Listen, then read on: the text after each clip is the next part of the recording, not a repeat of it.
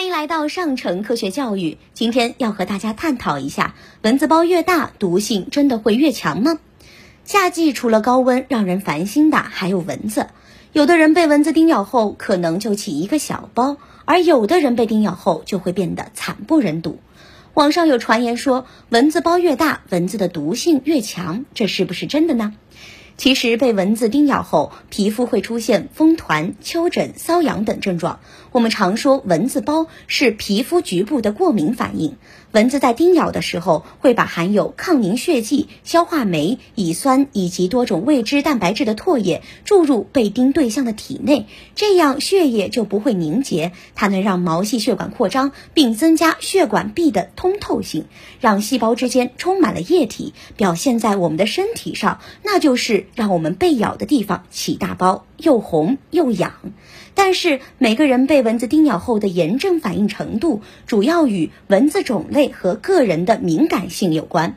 当过敏体质的人被蚊子叮咬后，其体内会分泌大量的组胺和细胞因子，进而引发过敏反应。轻者出现风团、丘疹、血管性水肿，严重的还会出现全身反应。此外，蚊子包的大小和被叮咬的部位也有关系。眼睑、口唇、手背。等疏松结缔组织部位被叮咬后，容易出现水肿，蚊子包也会显得比较大。也就是说，因为每个人免疫系统反应的强弱不同，所以对蚊子的叮咬的反应也不尽相同。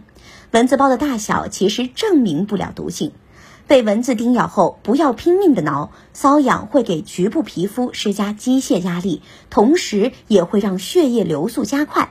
这些都会加重炎症的反应，导致蚊子包可能变更大。如果挠破，还有感染的风险。可以用切成片的大蒜，用西瓜皮反复擦拭蚊虫叮咬处，即可止痒。也可以取少量的藿香正气水，涂抹于被叮咬处，半小时左右，瘙痒即可以减轻或者消除。取少量的牙膏或碾碎的薄荷，敷在被叮咬处，立刻会感到清凉惬意，瘙痒顿消。